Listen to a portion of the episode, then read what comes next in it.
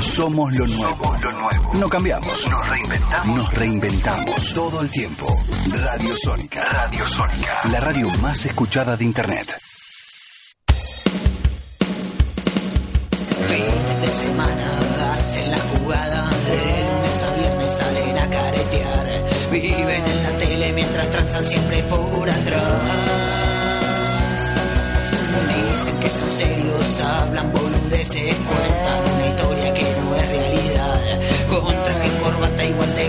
te van a robar. Y no me representa ese dirigente que juega con la gente y se hace el cortés. Pero la pelota no se mancha, dijo Dios una vez.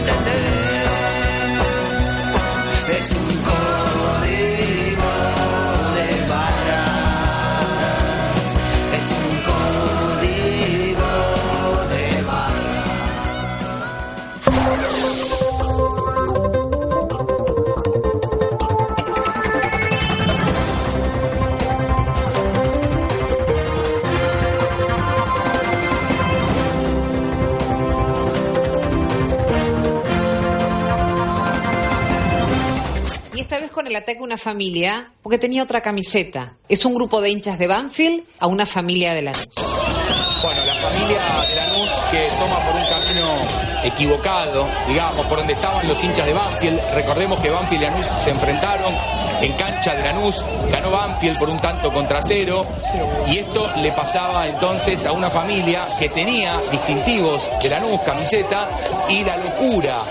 La, porque no hay otra manera de explicar esto, es una cosa que no se entiende. Además, una mujer manejaba.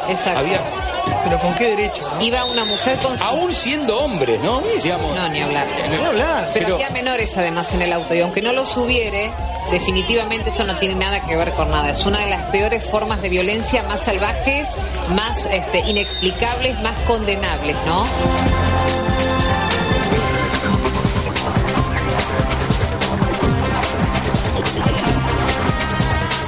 Mauro vivió otro día especial en su carrera, uno más ante el equipo que lo vio nacer, porque más allá del famoso pasó el equipo grande que tiró en mayo de este año, ahora sumó un capítulo más. Al 19 no lo recibieron para nada bien en el Amalfitani, como era de esperarse, y cuando Alfaro lo sacó, él dejó un gesto sutil, pero al mismo tiempo bastante clarito. Hubo banderas en contra de Mauro, con leyendas de todo tipo, caretas y también los cánticos infaltables, de todo contra él, porque más allá de enfrentar a Boca, Vélez también jugó contra Zárate, y Zárate contra Vélez.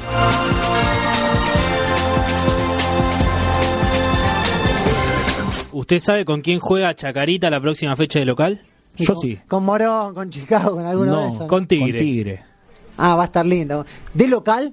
De local. Eh, o sea, ahora juega de visitante señor- y después señor juega de Lugones, local. Señor Lugones, o lo va a jugar a la Quiaca o lo juega sin gente. Algo que se viene repitiendo con la barra o diferentes facciones de la barra de Chacarita. No me digas. Sí, nuevos incidentes en la previa al clásico frente a Tigre allí en San Martín. Hubo corridas, piedrazos, enfrentamiento con balas, eh, con, con armas de fuego. me Tuvo digas. que intervenir la policía, disipar con balas de goma.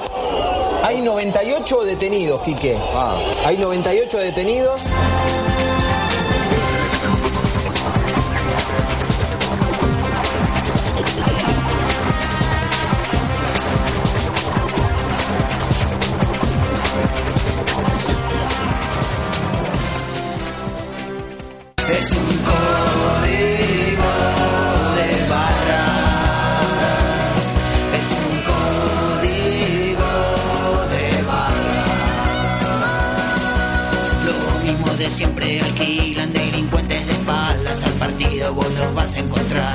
Llegan custodiados y se adueñan de la popular. Ay, ¿cuándo será el día en que la justicia deje de ser cómplice de una buena vez? La casta política no transe y se deje de joder. Dicen que son hinchas caracterizados, pero negociados se dedican 23-8, arranca Código Barras. Eh, yo no sé si el que escucha este programa está al tanto, pero este fin de semana ha sido de los más violentos de la historia del fútbol argentino. Violentos del concepto, desde la norma, desde la locura. desde la sin razón y puntualmente desde el castigo, desde esta pena absurda de la inoperancia de los organismos de seguridad y evidentemente desde la justicia de mierda que tenemos en este país.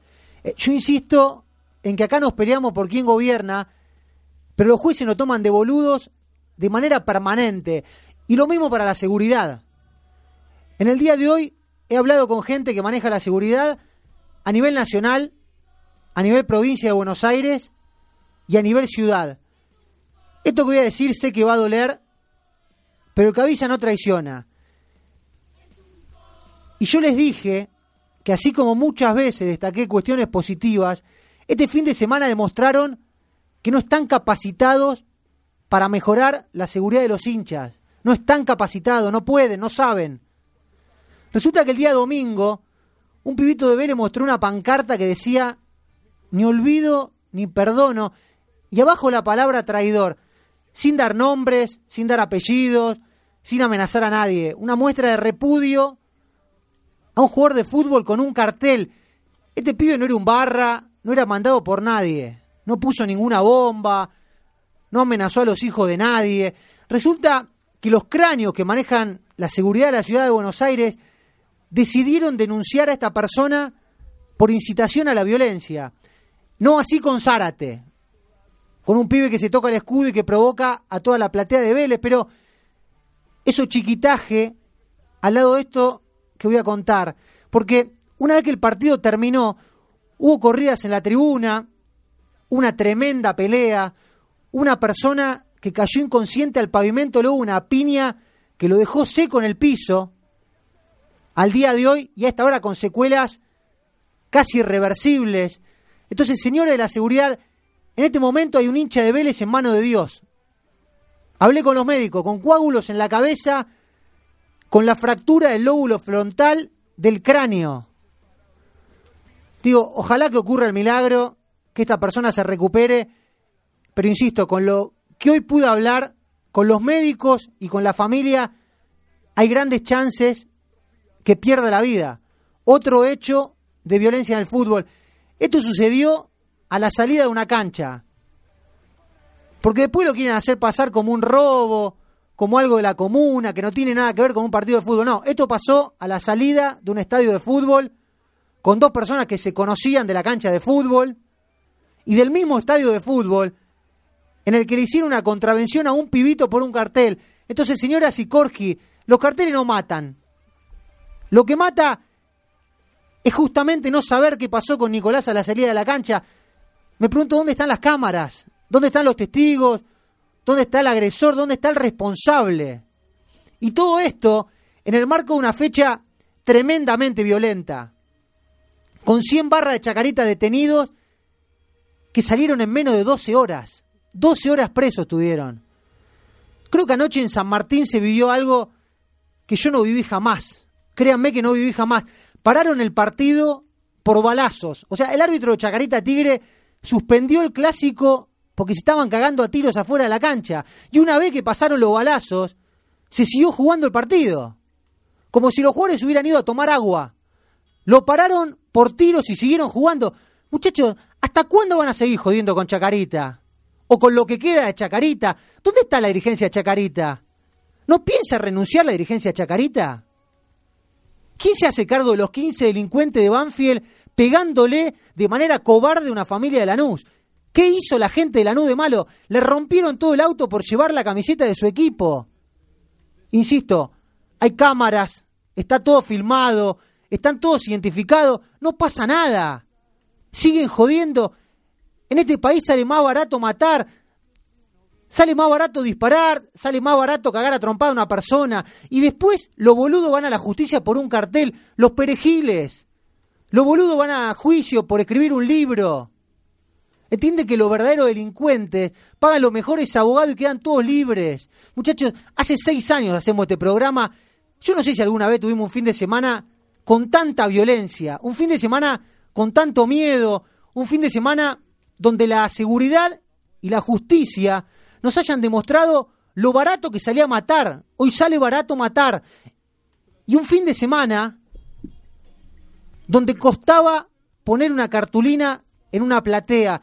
Y hoy se puede matar, y hoy se puede agarrarse a tiros afuera de la cancha que no pasa nada. Y hoy no se puede poner un cartel de repudio a un jugador en una platea. 23-14, ¿cómo anda el equipo? ¿Cómo le va, Carroza? Buenas noches para todos. Bueno, usted la, nombró recién a Sikorsky, yo quiero nombrar a Sassano, también está Madero, también está eh, la gente de la seguridad de Santa Fe, también está eh, Lugones, que cada vez que queremos hablar, ninguno quiere salir en estos micrófonos, terminan saliendo en todos lados, pero ninguno termina dando la cara acá, porque porque nosotros le preguntamos cosas que no le preguntan, en otro esto no es hacer autobombo, pero queremos saber la verdad, qué es lo que pasa cuando van la gente a la cancha y después no termina volviendo, porque contamos lo de Chacarita, contamos ahora lo de Vélez, contamos un montón de cosas que es lo que termina pasando todos los fines de semana en todas las canchas que no terminan saliendo en otros lados. Entonces, ¿dónde está toda esta gente? Un subsecretario de Seguridad Ciudadana, Seguridad Ciudadana de Cava, de la Ciudad Autónoma de Buenos Aires. ¿Qué es lo que termina pasando que no saben o que se terminan enterando por las cosas que nosotros publicamos? Porque a nosotros la información no llega. O sea, después no quieren venir acá, poner la cara en, la cara, hablar con nosotros, decir qué es eh, lo que pasa, qué mal que se trabaja. No, y aparte no mientan más, viejo, no mientan más. No es un robo, no le robaron nada. Eh, hay cosas que están pasando. No se pueden hacer lo distraído siempre, operar con los medios amigos. Eh, feliz cumpleaños, Gusto, ¿cómo anda? Muchas gracias. Eh, como siempre, acá presente para tirar para adelante. Me quedé con la última parte de la apertura, donde justamente Petruch nos decía con quién juega Chacarita la próxima fecha de local. Y bueno, ahí está lo que veníamos advirtiendo. ¿Qué pasa con los organismos de seguridad? Tampoco escuchan este programa, se ve. No, pero termina pasando que la vida de la gente que va en este caso a la cancha de Chacarita termina siendo una, una cuestión de ruleta rusa, para decirlo de alguna manera, porque antes había dos bandas, ahora hay una tercera banda, termina habiendo detenidos.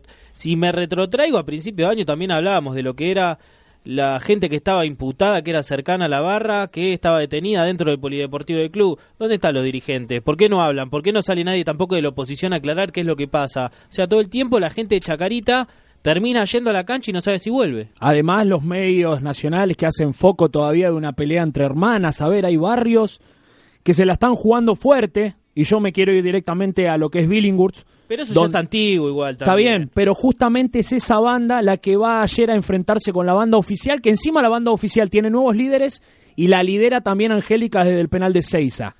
Bueno, en un rato... Ampliamos. Ampliamos eso y yo voy a dar información que a esta hora 23.16 no salió a ningún lado, vamos a poner al aire a la única persona que se anima a hablar de lo que sucedió el día domingo en la cancha de Vélez. Nicolás Montalto, 37 años, de la facción de la París. A mí me dicen que no era barra, pero... ¿Viste cómo te dicen no es barra, pero? En principio no de la pandilla, de la barra oficial de Vélez. Hoy está internado en la clínica privada de Munro. Tiene secuelas en el cerebro. ¿Viste cuando los médicos te dicen en manos de Dios? Bueno, a Nicolás Montalto a esta hora lo salva únicamente un milagro. Únicamente un milagro. La información que yo tengo es que pelearon por una mujer.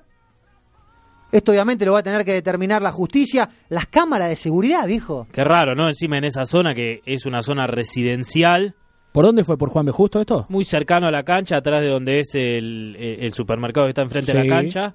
Es una zona residencial es una zona donde hay una plaza que está muy cuidada y todo lo que está en paralelo ahí, o sea, las calles son, paralelas, está lleno de cámaras. Y en un rato vamos a ampliar y vamos a hablar con una persona que lo vivió, que no se lo contaron y que mañana se presenta de manera voluntaria en la fiscalía.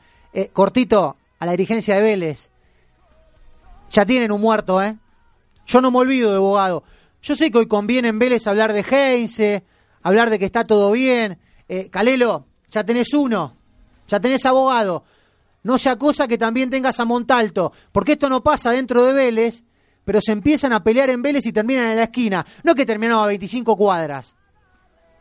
Entonces yo quiero que Nicolás Godoy, que el jefe de prensa de Vélez, saque un comunicado haciendo responsable a la seguridad de Buenos Aires de lo que pasó con un hincha de Vélez que estaba en la cancha. No fue al cine, fue a la cancha. Y se peleó con otro hincha de Vélez y los dos eran boxeadores y yo la información que tengo es que uno de esos dos, que en este momento está prófugo, perdió un ojo. Quiero saber quién es esa persona. Quiero información. No puede ser que nos enteremos por los Instagram. Queremos información oficial. Y aparte de eso, ya voy, Petruch. Llamá 4371 4740, ya voy a la nota, dejanos tu opinión. ¿Quién genera más violencia?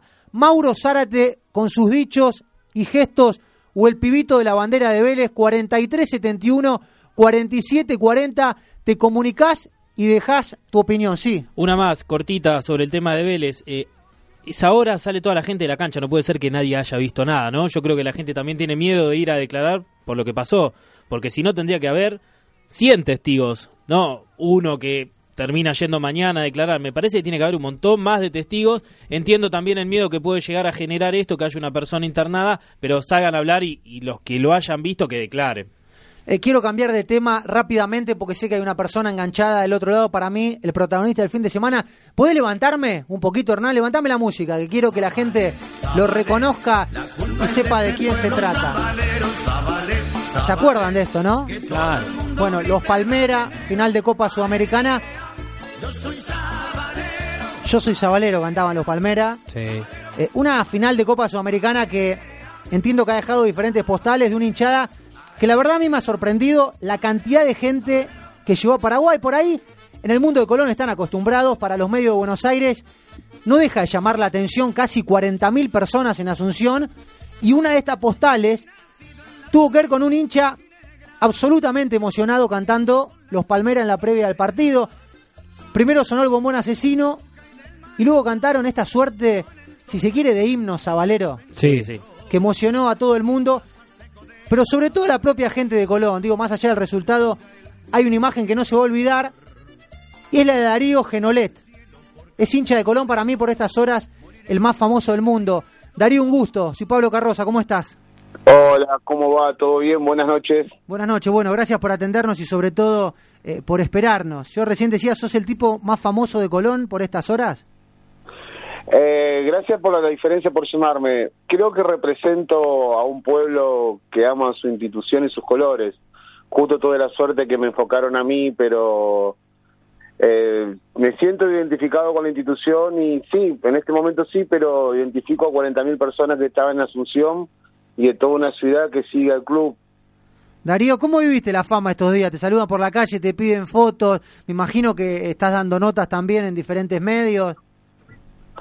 Sí, sí, tranquilo. Me piden fotos, muchos mensajes por Facebook, WhatsApp, eh, Instagram. La verdad que la gente se identificó mucho conmigo Hmm. y la verdad que me emociona mucho. No me dejo de sorprender lo que he generado porque uno en el momento no se da cuenta y después vi toda la repercusión que tuvo, pero nada, tranquilo. ¿Cuándo te Eh, diste cuenta de todo esto? Cuando estabas ahí en la cancha, que te habían enfocado, te mandaron rápidamente un mensaje y te dijeron saliste en todos lados. ¿Cómo fue?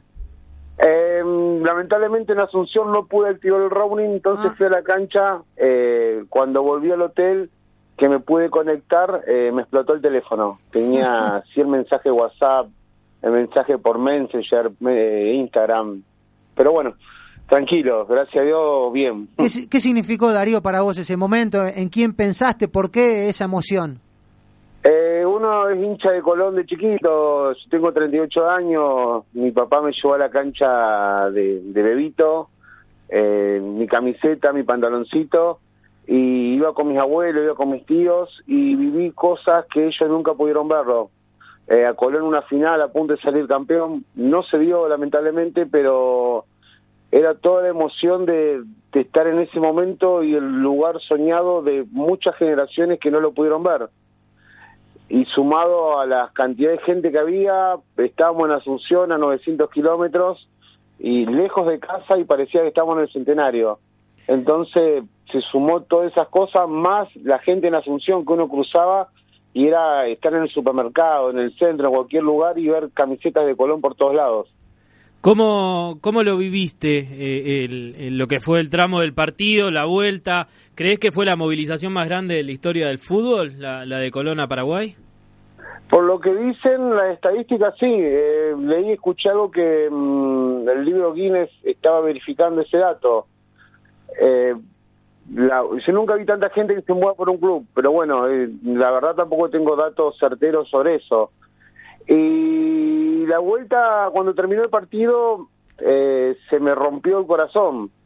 Eh, se me, la noche de- perfecta se me hizo anicos pero bueno, después cuando eh, empezamos a volver y empezamos a ver redes sociales lo que había generado Colón, es como que el resultado quedó anecdótico y está la alegría del amor de, de 40.000 personas que lo siguieron a Colón. Darío, ¿cómo fue la logística de tu viaje? ¿Te enteraste sobre el momento de que ibas a viajar? ¿Qué sé yo? ¿Alguno tiene su ocupación, su parte laboral y hay que arreglar ese tema también para poder viajar a ver una final de Copa? En este sentido, te cayó fin de semana. Pero hubo hinchas de Colón que hasta en bicicleta se animaron a ir hasta Asunción. ¿Cómo fue tu logística? ¿Cómo fue la vuelta? ¿Tuviste complicaciones en tu estadía en Asunción o todo de maravilla? Eh, me costó armar la logística. Yo trabajo, estudio, estoy estudiando ingeniería eléctrica y tengo los horarios bastante complicados. Eh, cuando me enteré que vi el partido, que clasificamos a la final, empecé a diagramar cómo podía hacer para irme. Y me apoyó mi señora, me apoyó mi papá, me dieron el empujón y dije, cerré los ojos y dije, vamos, conseguí la entrada, que era lo más difícil, tuve dos días entrando a la página hasta que la pude comprar. Y después alquiló un tour eh, que salió acá de Santa Fe que nos ofrecía traslado y hotel y la verdad que la estadía fue muy linda. Eh, Asunción una ciudad muy cálida, eh, el paraguayo el, pueblo de Asunción nos atendió de maravillas y la verdad que solamente palabras de agradecimientos hacia ellos.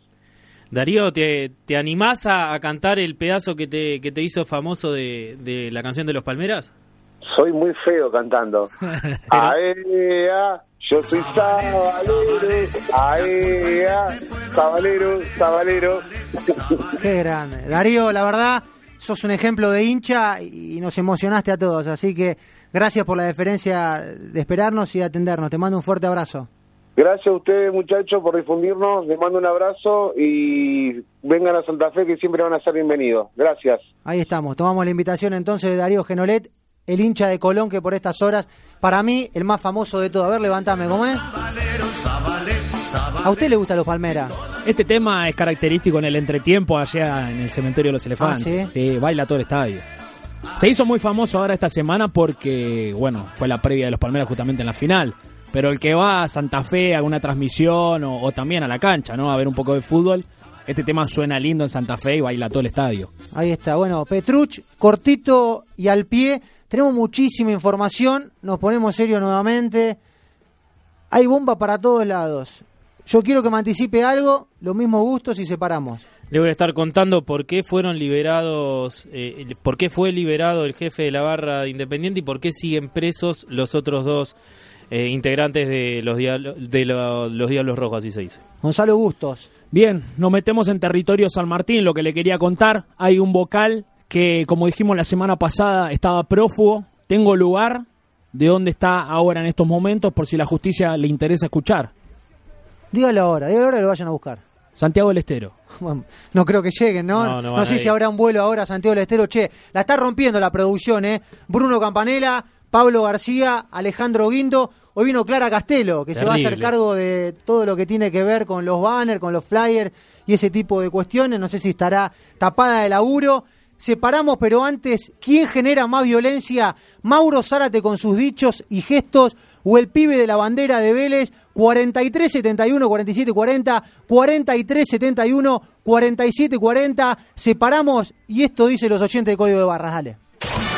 Procesamos la información y la complementamos con la mejor música. Estás en Radio Sónica, la radio más escuchada de Internet.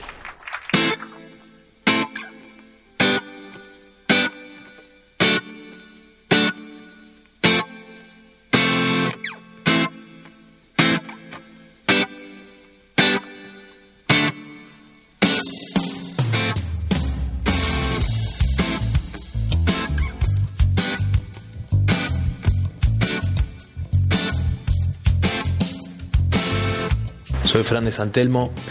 Con respecto a la consigna, creo que genera más violencia un cartel, eh, porque a veces se zarpan con los carteles que ponen. Eh, Mauro Zárate a lo sumo ah, mandará un gestito, alguna pavada así, y los carteles a veces meten a la familia, eh, hablan de, de un grado de violencia más alto, me parece, que ahí se zarpan un poquito más. Igual también Mauro Zárate debería ser mucho más responsable, ¿no? Un abrazo.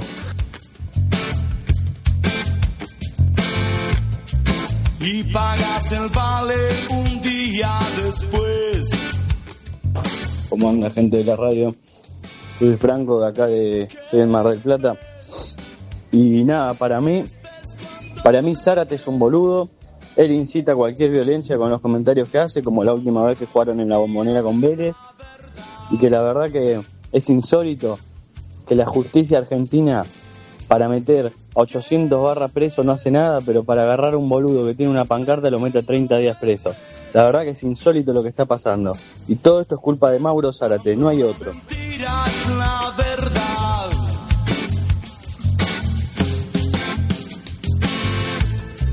La prensa de Dios lleva póster central. Hola, Código Garras, ¿cómo andan? Les habla Francisco de Pilar, les quería mandar un saludo enorme, me encanta el programa que hacen. Y para contestar la pregunta de la semana, a mí me parece que a mí me parece que Zárate es el culpable de todo esto. El, el hincha no tiene nada que ver, el hincha expresa lo que siente y si el hincha no puede poner un cartel, que se vayan todos al carajo.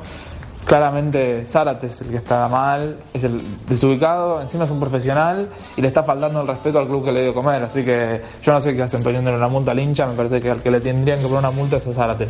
¿Qué ves?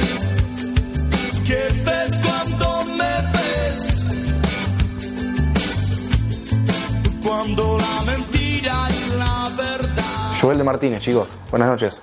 Me parece que el responsable es Mauro Zárate de toda esta situación que él mismo genera, ¿sí? Porque me parece que haberse ido como se fue de un club que lo vio nacer por una falsa promesa de selección, eh, gritarles un penal del modo que lo gritó, decirles equipo chico y demás, me parece que son responsabilidad del jugador porque es protagonista. El hincha es hincha y se va a manifestar siempre. En tal caso habría que caerle a la seguridad que no tomó cartas en el asunto, pero me parece que el hincha argentino, con la pasión que, que nos mueve, eh, hizo lo que tenía que hacer y lo haría cualquier persona.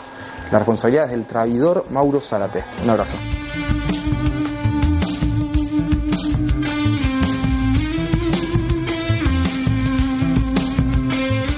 23.31, bueno, la producción está laburando muchísimo porque está cortando mensajes, los oyentes siguen comunicándose al 43 71 47 40, ¿quién genera más violencia? Mauro Zárate con sus dichos y gestos o el pibe de la bandera de Vélez. Eh, tengo muchos saludos para mandar, nos está escuchando Pablo Leider, ¿eh? Ah, bueno. Saludos a Leider. Saludos. Sí. Saludos como si fuera un tipo muy, muy distante. Un ¿no? tipo importante, fue hay, un, Barra. hay un cronista de Racing que también nos está escuchando que No, a ese no le mandamos nada. no, No. nombrar.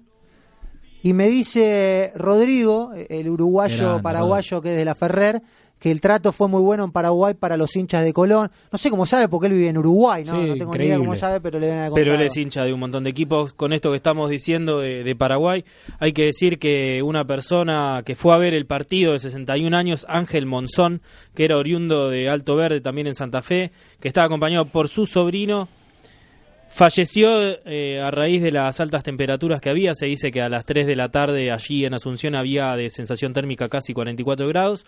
Eh, falleció de un ataque, no lo pudieron salvar. Esto también es culpa de la Conmebol, ¿no? Poner un partido único con toda la atención que tiene para un equipo en un lugar donde las temperaturas a la tarde oscilan casi llegando hasta los 50 grados ahora en noviembre.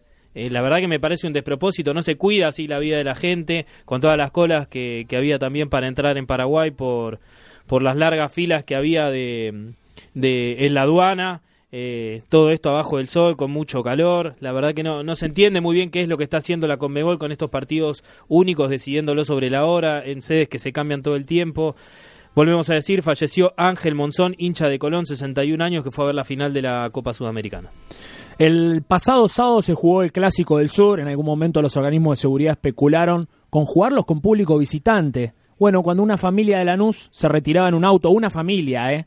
Una familia, no hinchas ni barras, una familia de una suegra eh, con, con su, con su esposo, eh, su, su- sus familiares detrás, todos con camiseta Lanús, iban por la avenida, eh, creo que es eh, Escalada, que da directamente a una de las intersecciones del estadio de Banfield, se cruzó con un grupo de hinchas de Banfield que destrozaron el vehículo al ver que iban camisetas de Lanús arriba de ese auto. Y bueno, después lo que pasó, lo vimos en los videos de, de Código de Barras a través de Twitter, increíble porque no, no hubo ni accionar policial y además no pararon hasta destrozar ese vehículo y golpear a, a la gente que iba arriba. No, había un policía solo que se corrió por la Sí. magnitud de lo que pasaba ahí. Ahora, Lanús y Banfield, ¿a cuánto están? 30 cuadras. Menos. No hay un control ahí en la zona, o sea, nunca queda nada. O sea, el control, si hay controles dentro o en la periferia de los estadios y en la zona donde se pueden cruzar los hinchas no hay nada. O sea, aparte todos los equipos de que son estaciones de zona sur, termina termina habiendo disturbios siempre. O sea, y, y no lo digo yo, es zona sur, está Temperley, está Lanús, está Escalada, Los Andes. los Andes. Digo, todo el tiempo va a pasar lo mismo. Che, ¿cómo hablan de barras eh, los programas? Porque esto es verdad, salió en todos lados, pero dicen cualquier cosa. ¿Por qué no escuchan los martes este programa?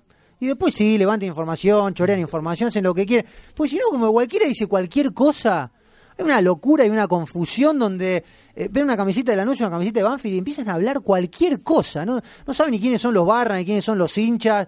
Empiezan a hablar de, los organismos de seguridad de provincia cuando las cosas pasan en capital, cuando las cosas pasan en Córdoba, te dicen no, porque la previ... No tienen idea. Ni idea. Si nosotros no hablamos de cocina, no hablamos de farándula, ¿por qué no hablan de lo que saben? Y si no, bueno, de última, pregunten. Bustos ha ido a un montón de programas como especialista eh, en violencia eh, en el fútbol y en seguridad. Pregunten, llamen, no le cuesta nada, porque si no la gente no le va a creer más. No le va a cre- Yo no quiero hacer periodismo de periodista, pero hay veces que vos decís, che, pero están diciendo cualquier cosa. De hecho, eso está pasando con las internas que pasan en la, en la cosa barra. están diciendo. En Chacarita dijeron cualquier cosa. Cualquier cosa Y, y en un rato quiero que Guindo venga y cuente lo que vio en Chacarita, porque nosotros vamos a las canchas, ¿eh? más allá de que alguno piense que no, nosotros estamos en las canchas y no nos cuenta nadie estas cosas, las vivimos en carne propia.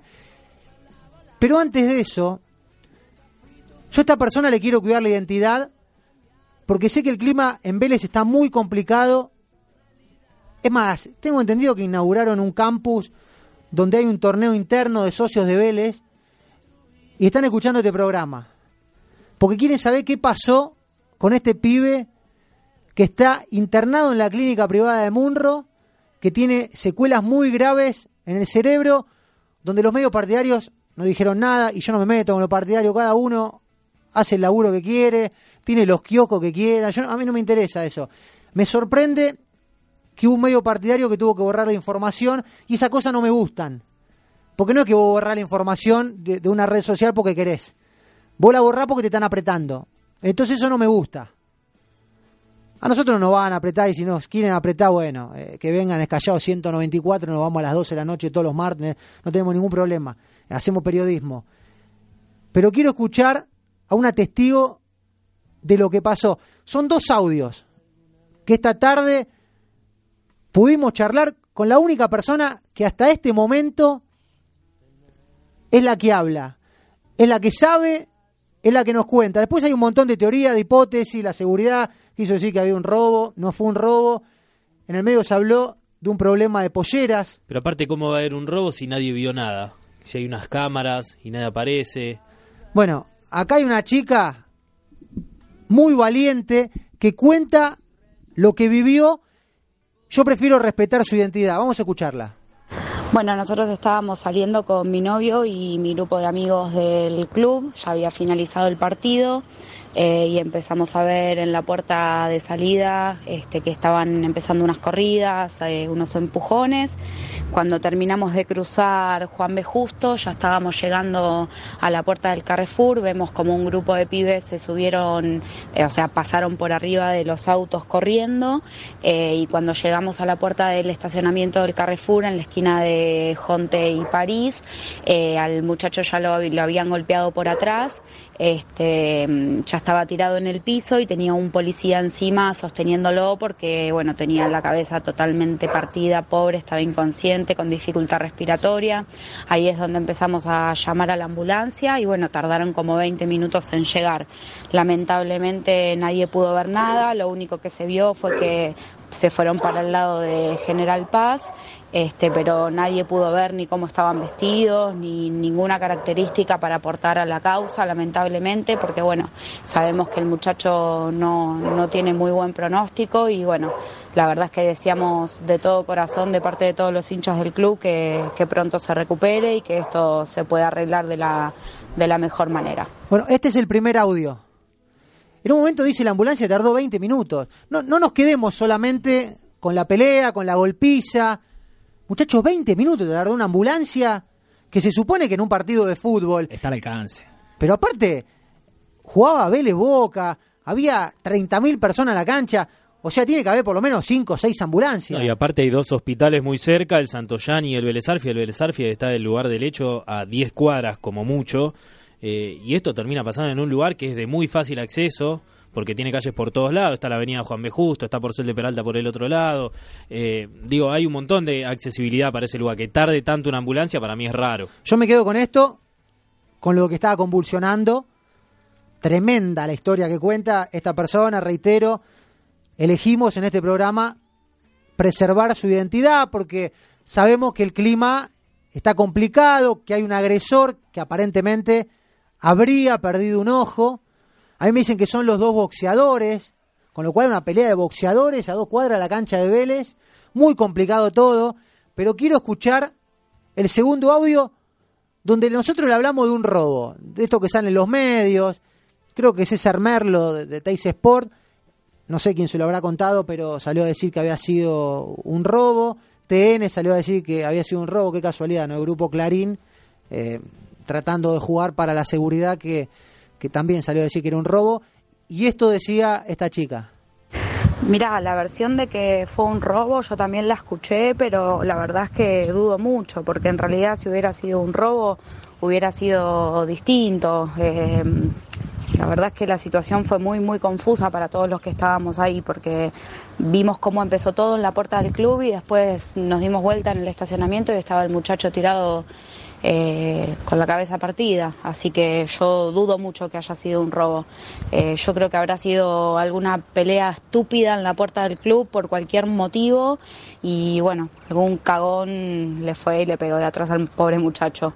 La verdad es que no, no tengo otra información más que esa. Eh, yo estuve sí hasta que se lo llevaron en la ambulancia, que bueno, como te decía antes, tardó entre 20 y 25 minutos y bueno, no, no puedo decirte más que eso. Eh, bueno, lo mismo de antes. Lo- la mejor fuerza para toda la familia y que ojalá esto se aclare rápido. Gracias, eh, gracias por la valentía. No habla nadie. Hay muchísimo hermetismo, insisto. Nicolás Montalto, 37 años, de la París, internado a esta hora en terapia intensiva clínica privada de Munro, con secuelas en el cerebro. Esto es grave lo que está pasando. A mí me, me contaban de la familia que están esperando también el tema de esas cámaras de seguridad para poder ir a, declarar. Hemos brindado los micrófonos de este lugar, pero están esperando esa información también. Eh, acá también tiene que caer, eh, caerle en culpa y en responsabilidad a lo que es Diego Santilli. No puede ser que dos días después de que haya pasado esto, que es el ministro de Justicia y Seguridad de, de la ciudad de Buenos Aires, que no, no hayan aportado nada. O sea, ¿cuánto tiempo va a pasar para que terminen apareciendo esas cámaras? Cámaras en la ciudad se jacta de que hay cámaras en todos lados. Volvemos a decir, es una zona residencial, es el barrio de Versalles, es enfrente a la cancha, es un lugar que está recontra monitoreado todo el tiempo, la plaza esa está monitoreada. Hace una Me- cosa, me, pará, Me hace llama la atención a mí que, que esto... Llamar a todavía no-. Llamar a Rapizarda, vamos a llamar a Rapizarda en vivo. que, to- que todavía esto no tenga cámaras y que no se pueda aportar para la para la para el esclarecimiento de lo que es un pibe que está peleando por la vida en una clínica privada de Munro. Eh, volvemos a decir lo mismo, ¿dónde estaba el SAME? ¿Por qué tarda tanto el SAME? Hay hospitales muy cerca, hay mucha gente también que no quiere declarar porque tiene miedo. Yo le digo a esa gente que tome valentía y que vaya porque pudo haber pasado con, pasado cualquier cosa o a cualquiera. Más allá de la, de la pelea que hay, digo, eh, es todo bastante extraño. Vamos a llamar a Rapizarda y vamos a llamar también a Valeria Sikorsky. Bueno, alguien tiene que hacerse cargo. Sí, a Alguien tiene que dar la Sassano, cara. a Santilli. Ah, Rapizarda ya tiene el teléfono apagado.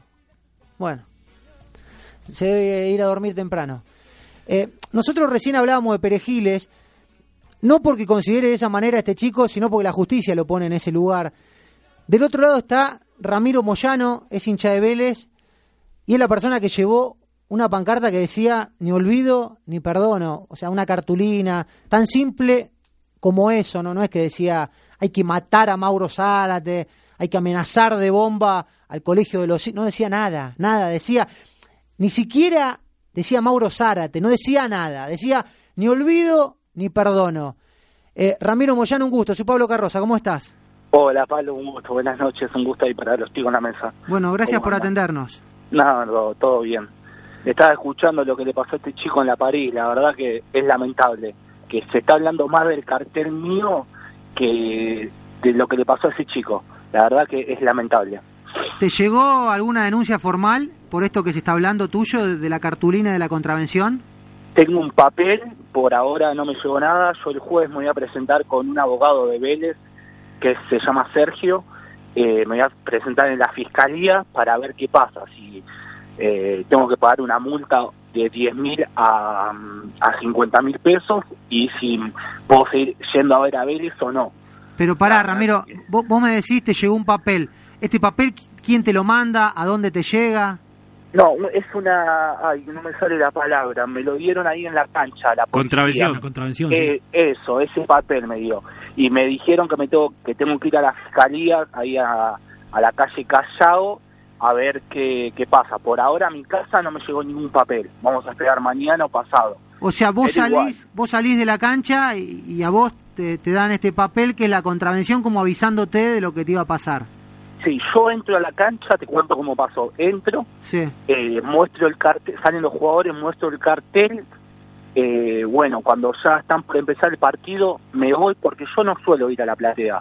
Me voy y cuando estoy saliendo me agarro un policía y me dice qué, qué tengo en, en la mano y le muestro, mira, tengo un papel, un- una cartulina y bueno, y ahí me hace todo, me pide mi documento, revisa a ver si tengo antecedentes, que yo no tengo nada y, y nada, hace ese, ese papel. Ahora, yo lo que te pregunto eh, es obvio, no digo, ¿cómo entraste ese cartel a la cancha? Porque en todo caso tendrían que hacer cargo a la policía que la dejó pasar, ¿no? A, a la cartulina, o que te deja pasar a vos con la cartulina, o que en ese momento se supone que cuando vos entras a una cancha, el sistema tribuna paseo. segura está para eso, para ver si tenés o no tenés antecedentes. No, vos te lo hacen a la salida, no a la entrada. A mí me lo me agarran el cartel a, a la salida, sí. A la entrada no lo pasé en el bolsillo el cartel, me pidió mi, mi documento, no, no tenía nada antecedente y pasé lo más bien. Hmm. El que lo cuenta es Ramiro Moyano. Bueno, eh, la foto ha sido elocuente, salió en todos los medios. Yo quiero agradecer a, perdóname que te Sí, interrumpa, sí. quiero agradecer a Chilaver que me, que me mandó WhatsApp, me apoyó por Twitter y a toda la gente de Vélez y a, y a toda la gente de otros clubes que también me apoyaron. Justamente te iba a preguntar eso por Chilaver, cómo se cómo se contacta con vos y qué es lo que te dice. ¿Él se haría cargo eventualmente de una posible multa? Sí, me, me mandó por Twitter, eh, le mandé mi WhatsApp, estuvimos hablando y sí, se haría cargo de la multa, sí, es que me hacen una multa a pagar, él me dijo que se hace cargo y la verdad que es un ídolo, estoy muy agradecido y me llena de emoción que, que me haya, que se haya con- contactado conmigo, ¿viste? Así que estoy muy agradecido a él. ¿Y, y del club se puso a disposición tuya el departamento? No, no, del club nadie, por ahora no, nadie se puso en contacto conmigo. O sea, del club no te llamó nadie, la dirigencia de Vélez no se comunicó con vos. No, nadie. Por ahora nadie. Vamos a hacer una cosa, llamalo de vuelta, Rapizarda. ¿Vos sos socio, la- Ramiro? Yo soy socio hace 11 años que soy socio del club. Además- Tengo 22 años. Abonado porque estabas en platea. Eh, la platea la pagué. La Ah. pagué, fui a la caja, pagué 1.200 pesos la platea y fui a la platea y después, bueno, me fui a la popular. O sea, a vos te llama Chilaver, que hoy no es nada en Vélez, más allá de ser el máximo ídolo de la historia de la institución, no es nada. Sin embargo, Chilaver te ofrece a pagar la multa, una multa para mí totalmente injusta, una contravención totalmente injusta, y de la dirigencia de Vélez nadie dice nada. No, lamentablemente no. ¿Cómo va a seguir todo esto, Ramiro? ¿Cómo seguís vos? Y ahora, y ahora yo el jueves me presento en la fiscalía y a ver qué pasa. Yo el jueves ahí voy a tener un, eh, una, una respuesta de, de lo que va a pasar conmigo. ¿Vos tuviste que poner abogado? Eh, por ahora no, pero tengo un, un conocido de Vélez que es abogado que me dijo que él me va a representar. Se llama Sergio. Ah, pero no es del club, está. eh, Otra no co- del club. Es hincha, socio, eh, fanático del club, pero no trabaja en el club ni nada. Perfecto. Eh, ¿Te puede llegar a quedar algún tipo de derecho a admisión? ¿Qué te dijeron? Y ojalá que no. Ahí la policía, un policía me dijo, anda a ver el segundo tiempo porque va a ser el último partido que vas a poder entrar a la- una cancha. No, no vas a poder, un no vas a poder entrar más a una cancha, me dijo. Un policía te amenazó también. Sí, me dijo eso. Ah, bueno, la locura que estamos viviendo. Eh, Ramiro, ¿vos te arrepentís de haber llevado esta cartulina? No, yo no me arrepiento de nada, de nada. y yo llevé el primer cartel que fue más agresivo que este.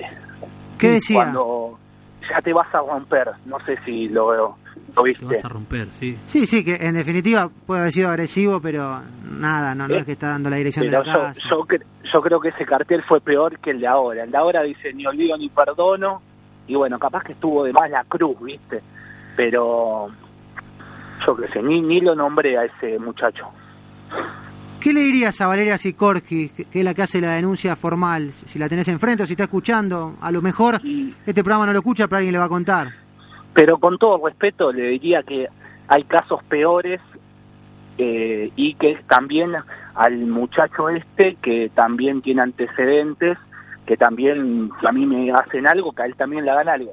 Pero salió un comunicado, eh, hoy me pasaron mis amigos, que no le hicieron nada ni a él ni a Teve, ¿viste? Por los gestos que hicieron en la bombonera, en la el Monumental de La Plata y todo eso. Vos cuando te referís al muchacho este, yo entiendo que es a Mauro Zárate, vos no lo querés nombrar. No, no, no, no quiero ni nombrar, no. Mm. Eh, vos sabés que nosotros estábamos haciendo una encuesta Sí. que justamente la gente se comunicaba que es muchísima la gente que está llamando y que decía quién genera más violencia, si Mauro Zárate con sus dichos y gestos o el chico de la bandera, que en este caso sos vos, Ramiro Moyano. Obviamente vos lo que nos decís es que si te hacen una contravención a vos por incitar a la violencia, el que se toca el escudo de boca de frente a la platea, le tendría que caber la misma sanción. Y sí, también en el estadio de Lanús, ¿viste lo que hizo en el estadio de Lanús cuando hizo el gol? Que le hizo a la platea. Sí. ¿Con qué necesidad? Ellos son los protagonistas, tienen que dar el ejemplo. Sí, coincido. Bueno, ahí García me está poniendo a través del vidrio que hay una encuesta también en Instagram que dice quién genera más violencia. Zárate 69%, Banderas 31%. Sí, es elocuente. De hecho, en los audios que la gente se comunicó también decía eso. Eh, ¿qué, ¿Qué reflexión te merece esto que te está pasando a vos? ¿Vos crees que yo he visto banderas mucho más ofensivas en otras canchas y que no ha pasado nada? Sí, yo también. Yo pienso igual que vos.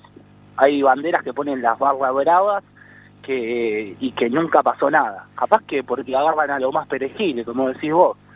Es, es que para, que- que- que- quiero reflexionar juntos un segundo. Muchachos, la hinchada de River, la subcomisión del hincha de River, eh, ha- hace poco puso una bandera negra que decía que en paz descanse, estás muerto, murieron en Madrid. La barra de Central, cuando puso eh, poco, poco, su- no, mucho sueldo, poco huevo, eh, ga- esto es Central. Sí, aparte, esto pasó la semana pasada, ¿no? Es que viene pa- Porque si nosotros queremos hacer alusión a todas las banderas violentas o a todos los mensajes violentos, mamita. Sí, lo, lo que dice de River es que la jurisdicción es la misma que la de Vélez, o sea, es capital federal. De última, la de Central la maneja Mayo y es otra cosa, etcétera, etcétera. Ahora, no hay la misma vara, o sea, como acá, yo creo que como lo de Moyano es personal, porque es él, y nadie se escuda detrás de una bandera de la subcomisión del hincha que no saben quién es, de otros, me parece que acá por eso termina pagando Moyano. ¿Sabes, Ramiro, que yo no te conozco, sinceramente? Me da la sensación de que esto termina en nada. Yo te lo digo para que te Oh. quedes tranquilo. Mira, ojalá, porque estoy muy preocupado, porque la verdad es que yo quiero seguir yendo a la cancha porque soy un hincha, un socio normal, no soy violento, no vivo de- del club ni nada. Y nada, la verdad que me voy a poner muy mal y voy a estar desesperado si no voy a poder ir nunca más a una cancha. Bueno, yo se lo pido a Santilli, se lo pido a Sassano, se lo pido a Sikorski, se lo pido a la dirigencia de Vélez. Che, la dirigencia de Vélez, una vez viejo, defiendan a los hinchas. La última vez que le pusieron derecho de admisión a una piba, tuvimos que ir nosotros a sacárselo. Una vez, una vez. O sea, están poniendo derecho de admisión injustamente en Vélez y el club te dice, no, no tenemos nada que ver. Y, y esto no es un programa partidario de Vélez, pero siempre pasa lo mismo. No, a mí lo que me sorprende es que no haya actuado el departamento de legales todavía, como un apoyo a... Un llamado, por lo menos. Nada, nada. Eh, Ramiro, se me termina el programa. Desde ya agradecerte por el contacto. Te mando un abrazo. No, muchas gracias a ustedes por brindarme un ratito de su tiempo y nada, un abrazo y nos estamos hablando. Ramiro Moyano, ¿eh? el chico que llevó la pancarta, el cartel, se lo metió en el bolsillo. O sea, No, aparte ni siquiera fue una bandera, fue una cartulina. Esto, lo que decía Bustos es verdad. Eh, lo que pasó en Central. Cuando Huracán puso hay que matar un referí. Eso, eso es terrible. eh, la- las barras de Racing también poniendo banderas alu- alusivas a, a los pibes que estaban presos de la barra. Me parece que hay un montón de cosas. Lo de Chacarita el otro día no termina pagando nadie. Acá se agarra un tipo, pero para mí es esto, ¿eh? porque es individual. Yo te digo la verdad, eh, para mí esto muere. Para mí no, yo no, no puedo creer que esto esté pasando. Se hizo eco todo el periodismo, me parece que eh, no pueden ser tan verdes lo- los organismos de seguridad, creo yo. eh. y la dirigencia de Vélez. Y además, No, bueno, la dirigencia de Vélez yo no espero nada. y además un, un, un policía le dice, este va a ser el último partido que mires en tu vida, pero ¿quiénes son? Y aparte de eso, tendría que haber cámara también de eso y ese policía despedido ya.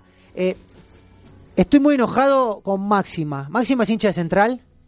Simpatizante, se supone. Se supone. Bueno, estoy muy enojado con Máxima, que es la madre de Gonzalo Busto, porque le manda un plato de milanesa. Yo no con se lo voy a permitir, ¿eh? Y, y lo saca del programa directamente, lo sacó del programa. ¿Viste cuando te sacan del partido? Sí. Lo sacó del programa. Pasa que acá hay más hambre que el chavo, me Sí, parece. sí, Bustos a partir de ese momento solamente estaba pensando. Pero faltando media hora, ¿cómo me va a mandar eso? Y bueno, es pero es, es su cumpleaños. me, me están esperando, supuestamente. ¿Cuándo es la Gonzi Fest? Eh, el sábado. Ahí nos vamos a decir ¿Va, dónde. va para zona sur usted? Sí, sí, sí. Yo fui mucho para Herli de, de chico. Eh, Guindo, ¿Cómo lo te va, felicito, Pablo? lo felicito. Ayer estuvo en Chacarita. Una, una lucha fue. A ver, nunca vi que a los paren un partido, 37 minutos, esto al margen, por tiros fuera del estadio. La gente alrededor de la platea decía, eh, está fuera del estadio, ¿por qué paran el partido? Bueno, la gente obviamente cantó, Franklin Plada para el partido. Hay una anécdota, Franklin Plada el partido, raro. ¿Sabés qué partido va a dirigir ahora? ¿El fin de semana? No. Quilmes Riestra. Por lo menos dudoso, ¿no? Un equipo... ¿Pero por qué? Y es dudoso porque es un árbitro que no viene dirigiendo muy bien, que digamos, la categoría. Eh, el otro día fue raro, ayer fue una situación bastante rara del partido, porque aparte no dirigió del todo bien. Hmm. Y ahora va a dirigir un partido duro, porque Quilmes está peleando, ¿no? El ascenso. Quilmes está peleando, Riestra también, Sí. y sabemos todo el manejo que El tiene con Riestra. claro. No, está bien, pero Entonces, más allá de, de Franklin, yo la verdad no, no lo conozco a este muchacho. A mí me sorprende el hecho de que haya parado un partido de fútbol por tiros. ¿Vos estabas transmitiendo el partido? Sí, igual se vio también en la previa del partido. En lo Sí. que era la calle principal ya se notaban bastantes movimientos raros, digamos. Cuando a mí me tocó llegar al partido, que llegué más o menos una hora antes de empezar el partido, había gente que andaba dando vueltas, gente que ya había pasado el problema mayor, digamos. ¿Qué viviste cuando llegaste? ¿Viste Cuando- piedra? ¿Viste llegué- balas? Cortito y al pie, dejo el auto, veo que viene un cúmulo de gente, digamos, que venían cantando. Pasaron de largo, voy a dejar el auto, dejo el auto, pongo la alarma cuando estoy haciendo, cruzando la calle, a un par de autos que estaban pasando estaban golpeándolos, pero nada del otro mundo. Y después, dentro del estadio, ya se sentía que la gente estaba bastante... No, no le gustaba la situación que se vivió fuera. No empezó bien el partido, porque apenas empezó vino el gol de Tigre, y ahí también empezó después. Hubo un par de tiros fuera del estadio, antes de lo que fue el parate del partido. Pero para, ustedes se dan cuenta que... No se puede naturalizar. A- Alejandro No, Guindo está normal, contando en código barra diciendo hubo un par de tiros como si vos decís y hubo una falta cerca del área, hu- hubo dos corners. Muchacho, hubo tiros. ¿Se escuchaban los Sí, tiros? sí, de- se, se escuchaban. veía, ¿no? Bueno, se se veían, se escuchaban. En un momento decían si eran fuegos artificiales, no, eran tiros. ¿Tuviste Cuando- miedo?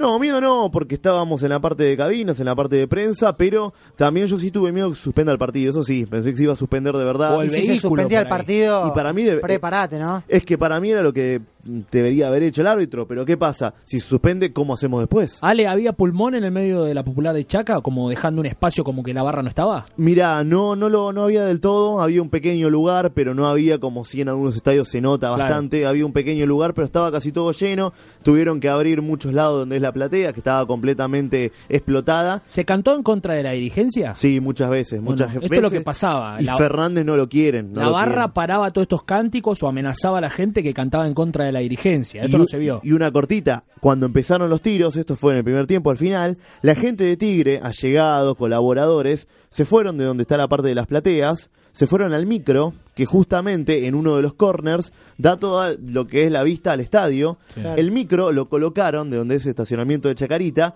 para que puedan ver el estadio. Y ahí arriba del micro estaba la gente de Tigre, colaboradores, Tipo jugadores no tribuna. concentrados. Es que está el tribuna. antecedente de lo que pasó con Atlanta hace un par de años Claro. atrás, que lo fueron a buscar a los que eran dirigentes, digamos, entre comillas también, que lo fueron a buscar y, y los molieron a palos también. Eh, Esto lo digo yo y, y no lo quiero hacer cargo a Alejandro Guindo porque ya me veo que el partido que viene no le dejan entrar a cubrir a Chacarita. Eh, me hago cargo yo.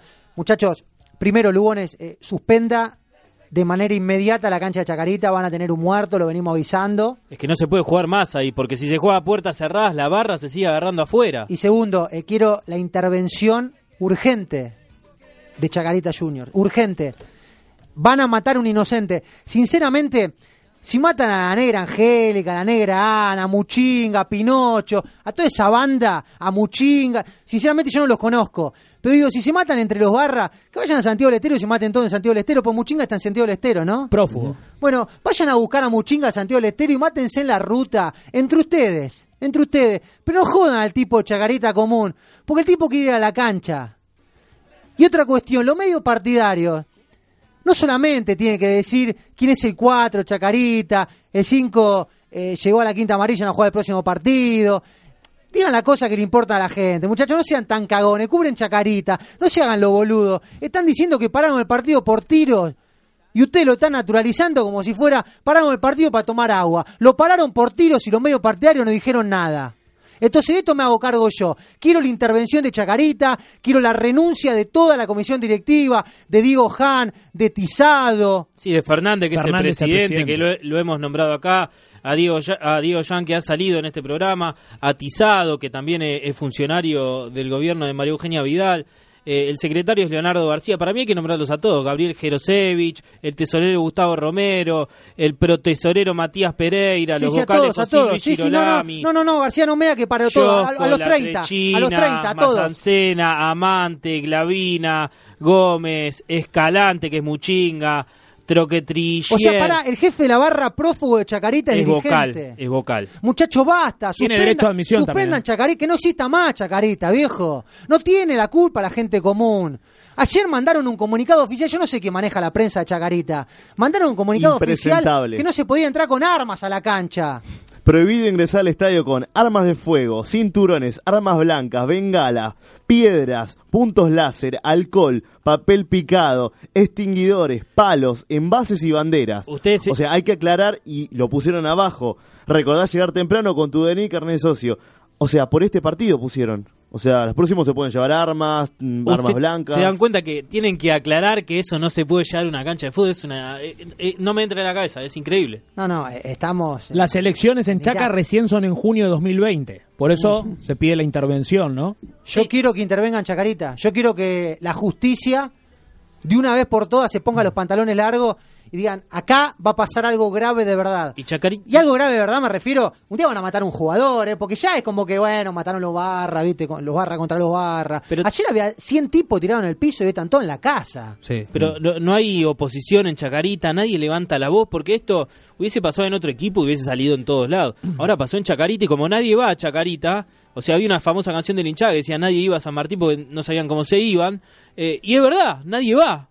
Nadie va a San Martín, pero por estas cosas, porque es el lejano oeste, de verdad. Sí, sí, tiene miedo la gente de Chacarita de volver a su club. Reitero, Y el socio se siente... me hago cargo yo. Si quieren, me, me ponen derecho de admisión, eh, persona no grata. Muchachos, tengo zapatillas muy caras para ir a San Martín. Le digo la verdad, no tengo ganas de ir a San Martín, no quiero dejar el auto que me lo rompa, que me caiga a tiro la barra de Chacarita. Eh, no me interesa ir a San Martín, pónganme derecho de admisión, pero no jodan con la gente, porque la gente de Chacarita de toda la vida y quiere seguir yendo a la cancha y no le importa si gana o si pierde, quiere ver a su equipo. Entonces, déjense de joder con Chacarita porque un día van a matar a un inocente. ¿Nos vamos? Los socios de Chaca que escriben a- acá al equipo de Código de Barras se sienten identificados con lo que cuenta este programa porque ningún medio partidario ni ningún medio allegado a lo que es el equipo funebrero puede hablar del tema por temor a lo que está pasando en San Martín. Última cortita y nos Sí. vamos. Eh, se jugó el pasado fin de semana con visitantes en el José María Minela, Aldo Civi Gimnasia La Plata. La barra de gimnasia, voy a darle nombre y apellido si quiere. Emir Lobato de Gimnasia de La Plata escrachando lo que son los lobos marinos de la playa Bristol, ¿vio? Sí. Con los números 22 y, y todos refranes eh, con, con nombre, seguramente para, para lo que es la- Emir Lobato, Bustos acaba de dar nombre y apellido. ¿Saben que este fue el mejor programa del año, no? Denunciamos a todos, muchachos. Eh, mañana llévennos a declarar, no sé, hagan algo. Hagan algo con este programa. O sea, dimos nombre y apellido de todo lo que están ensuciando el fútbol. Petruch, Continúo con eso. Ignacio Ferrarini, barra de ferro, golpeó salvajemente a una mujer de 28 años llamada Natacha Ríos. Le pegó adentro del club, eh, la ninguneó, la maltrató. En este caso, Ferrocarril Oeste sacó un comunicado diciendo que esto era verdad, que era cierto. Eh, hay una denuncia en una fiscalía. Eh, esto va a seguir la semana que viene. Bien Ferro, por eso. La rompió, Guindo, lo felicito. Gracias, un placer. Hasta la próxima con Bruno Campanella, que también la descosió en la producción, al igual que Pablo García, con Clara Castelo, con Hernán Gómez, Drums, así es el Instagram, viejo, empiecen a seguirlo, eh, que hay que empezar a sumar seguidores y hay que hacer autobombo. Mi nombre es Pablo Carroza, gracias por la compañía, hasta el próximo martes, chau.